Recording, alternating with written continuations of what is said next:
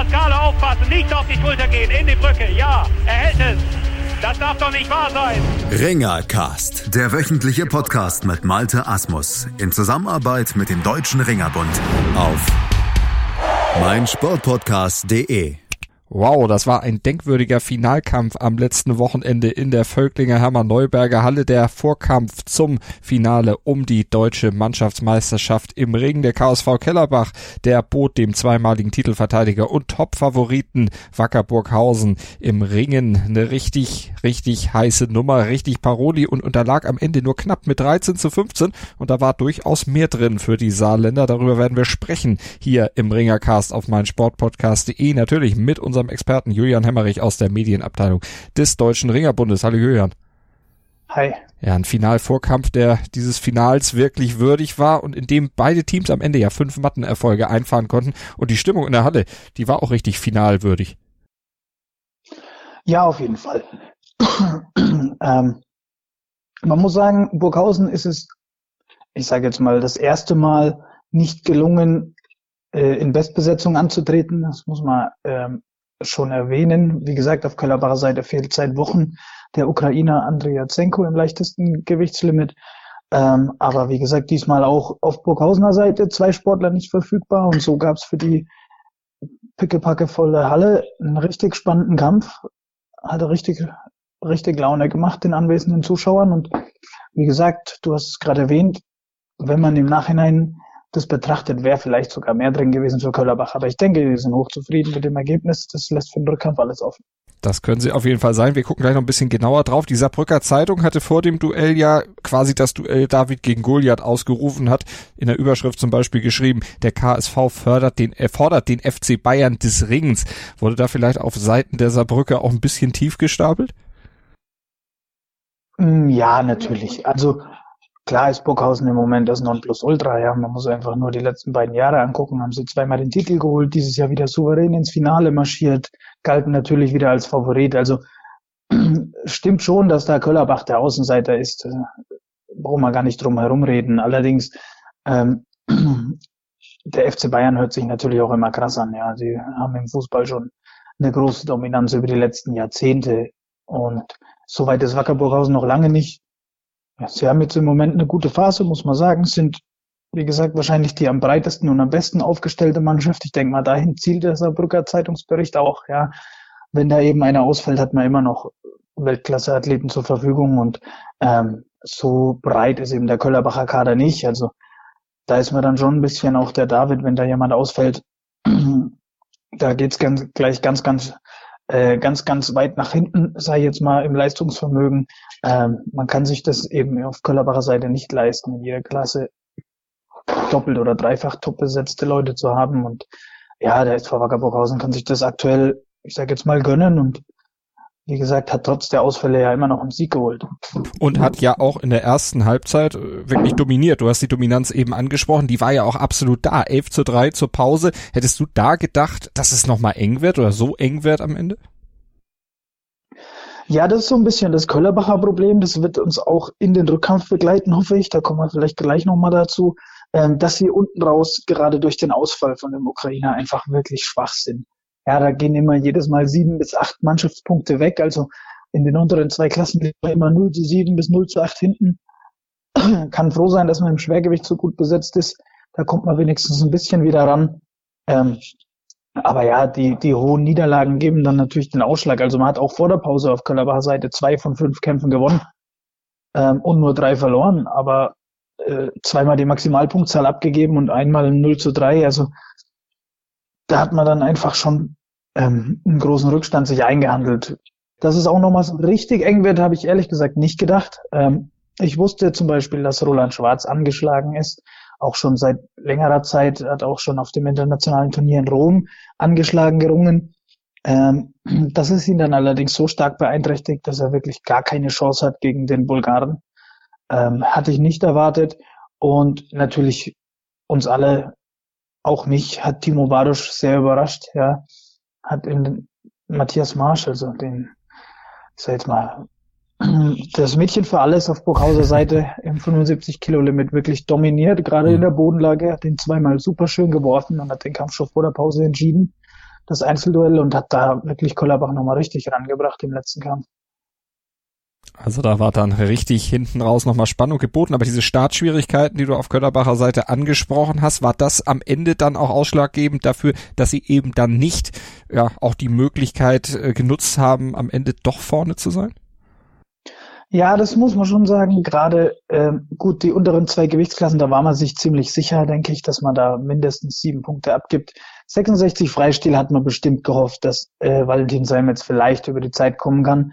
Und dann bei den zwei Schweren muss man gerade wirklich sagen, im Schwergewicht, ähm, Heiki Nabi, mehrfacher Medaillengewinner im Schwergewicht äh, gegen Ramsin Azizier, der da mit seinen 95 Kilo doch über 20 Kilo leichter ist, da hat man sich sicher mehr erhofft. Vielleicht sogar zwei Pünktchen, aber mit Sicherheit hat man sich da ein 3 zu 0 erhofft. Also ähm, allerdings muss man, wie, wie gesagt, auch in den letzten Wochen schon oft erwähnt, immer im Auge behalten, dass die Sportler harte Trainingslehrgänge, harte internationale Turniere haben, oftmals nicht verfügbar sind. Und wenn dann so ein internationaler Topmann wie Heiki Navi, der sich auch auf die Olympischen Spiele vorbereitet, doch anreist und kämpft, muss man nicht immer gleich draufschlagen, ohne die Hintergründe zu kennen. Er kam direkt aus einem harten Trainingslager aus Dänemark. Und dann hat es eben nur zum knappen Punktsieg gereicht. Ähm, allerdings muss natürlich, wenn Köllerbach gewinnen will, alles optimal laufen. Und das war nicht ganz der Fall. Kannst du irgendeinen äh, Ringer an diesem Wochenende hervorheben, wo du sagst, der hat dich am meisten überzeugt? Du hattest ein paar Namen schon genannt, aber ist da einer bei, wo du sagst, ja, das war richtig, richtig, richtig stark? Ja, ich habe es ja schon erwähnt. Also auf Burghauser Seite ähm, möchte ich Vitali Lasowski erwähnen. Der hat sehr gut angefangen gegen Marc Antonio von Tuginger. Also das war für mich ein offener Kampf, auch im Vorfeld und hat da einen wunderschönen, wunderschönen Schwunggriff gezogen in der ersten Runde und hat dann die Führung auch souverän über die Zeit gebracht. Ähm, und auf Kollerbacher Seite ganz klar Timo Barosch, wie schon erwähnt, der Matthias Marsch wirklich zweimal Lupen reingeworfen hat, auch mit der Höchstwertung belohnt wurde. Und ich würde auch sagen, ähm, die beiden Moldawier, Michael Sava und Nikolai Ceban. Also Michael Sava ist eigentlich 70, 71 Kilo Mann im Freistil, hat 80 Kilo Freistil gekämpft und da wirklich überzeugt, noch vor der Pause ein 4 zu 0 technisch überlegenen Sieg geholt. Und ähm, auch Nikolai Jevan hat gegen Erik Thiele zwar keinen spektakulären Kampf geboten, der war sehr von Taktik geprägt, aber das war ganz, ganz wichtig, dass er den gewinnt. Also da wäre schon wirklich dann nach vier Duellen schon der Ofen aus gewesen, meiner Meinung nach, wenn man den auch noch verliert. Das hätte einen richtigen Knackpunkt gegeben, wäre es zur Pause noch deutlicher gewesen. Und der Sieg war ganz, ganz wichtig. Jetzt nicht wirklich eine spektakuläre Leistung äh, mit einem Grifffeuerwerk, aber in einem ganz, ganz engen Kampf ein ganz, ganz wichtiges 1 zu 0 Punktsieg äh, für Köllerbach geholt und somit nochmal ein bisschen Hoffnung äh, für die zweite Runde am Leben gehalten. Und ja, wie gesagt, seine Mannschaftskollegen sind dann nochmal richtig aufgekommen und hätten es fast noch gedreht. Samstag 19.30 geht's dann zum zweiten Finale, zum Rückkampf. Da fällt dann die Entscheidung 15 zu 13 führt Burghausen. Jetzt hast du anfangs schon gesagt, ja, es könnte nochmal wieder so spannend werden. Wie groß bezifferst du denn die Chancen, dass es nochmal so ein, ja, so ein packenden, so ein packendes Duell gibt wie im Hinkampf? Ja, ist ein bisschen schwer einzuschätzen für mich, äh, weil ich aktuell wirklich äh, noch nicht weiß, wer von den Ringern vielleicht äh, nochmal fehlt oder vielleicht ein anderer diesmal ausfällt. Ähm, ich gehe davon aus, dass Burghausen wieder versucht, zurück zur Bestbesetzung zu kommen, natürlich. Also Michael Wiedmeier hat mal thematisiert, der musste operiert werden, aber dafür hat man ja mit Vitali Slasowski auch immer noch einen deutschen Meister als Backup. Ähm, allerdings hat ihn, hat ihn in der Freistilachse das Fehlen von Ali Umar Paschajew und Kakawa Kubetski schon ähm, arg geschmerzt. Das muss man wirklich zugeben. Und ich denke, dass Burghausen da wieder besser stellen kann. Und dann hat man natürlich hinten raus äh, in, in 80, äh, in 86 und in 75 Freistil nochmal zwei richtig starke Siegringer in der zweiten Runde. Deswegen glaube ich, dass Burghausen das da nichts anbrennen lässt. Dennoch hat Köllerbach wirklich eine realistische Chance. Ja, ich denke, man braucht eine kleine Überraschung. Ja, das ist das ist für mich Fakt. Aber man steht im Schwergewicht super gut.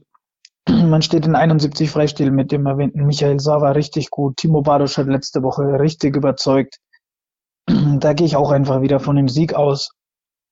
Also man hat das wirklich drin, da wieder fünf Kämpfe zu gewinnen. Ich denke, um Meister zu werden, braucht man wirklich eine Überraschung. Also wirklich was, was einer nicht auf den Zettel hat. Vielleicht ähm, ist André Schücker nochmal für sowas gut mit seinen 40 Jahren. Hat er im Halbfinale schon bewiesen, dass er da immer so Höchstleistungen sich aufschwingt in solchen Duellen. Also eine kleine Überraschung auf Seiten der Köllerbacher braucht man, sonst wird sich das Burghausen in eigener Halle nicht nehmen lassen. Dennoch erwarte ich einen super spannenden Kampfabend. Und auch wieder so eine tolle Stimmung wie in Köllerbach? Ich denke schon. Die Burghausener Halle, also Halle in Burghausen ist auch nicht wirklich groß. Ähm, es wird schön kuschelig. Ich denke, die Stimmung wird gut sein. Äh, ich habe leider noch nicht gehört, wie viele Fans sich aus dem Saarland auf den Weg machen werden. Das wäre natürlich dann so ein bisschen das i-Tüpfelchen, wenn da auch noch vielleicht ein, 200 Leute aus dem Saarland mit äh, nach Bayern pilgern, dass dann wirklich beide, beide Lager richtig von ihren Fans unterstützt werden. Ähm, dennoch denke ich, dass die Burghausener Fans schon richtig Alarm machen werden und ihre Mannschaft dann auch zum Triple schreien wollen. Und ich könnte mir denken, angesichts dieses engen Ergebnisses, da wird sich doch der eine oder andere Kölnerbacher das schon überlegen, ob er da nicht mal mitfährt, weil es ist ja durchaus ein bisschen was drin. Du hast es gesagt, wenn eine Überraschung fällt, vielleicht sogar der Titel. Wir werden es berichten, natürlich hier im Ringercast auf mein Sportpodcast.de, dann in der nächsten Woche zusammenfassen, auf den Rückkampf natürlich ganz genau eingehen und dann auch noch ein kleines Saisonfazit ziehen hier bei uns auf mein Sportpodcast.de, Deutschlands größtem Sportpodcast-Portal. Ich sage wie immer vielen Dank fürs Zuhören und natürlich auch vielen Dank an unseren Experten, an Julian Hemmerich vom Deutschen Ringerbund. Nichts zu danken. Auf ein schönes Finale an alle und bis nächste Woche. Aufpassen, Pascale aufpassen, nicht auf die Schulter gehen, in die Brücke, ja, er hält es. Das darf doch nicht wahr sein. Ringercast, der wöchentliche Podcast mit Malte Asmus in Zusammenarbeit mit dem Deutschen Ringerbund auf meinsportpodcast.de. Willkommen bei meinsportpodcast.de. Wir sind Podcast. Wir bieten euch die größte Auswahl an Sportpodcasts, die der deutschsprachige Raum so zu bieten hat. Über 20 Sportarten, mehr als 45 Podcast-Serien, über 9000 veröffentlichte Podcasts und über 5 Millionen Podcast-Downloads allein im Jahr 2018. Wir sind Podcast. Wir sind meinsportpodcast.de.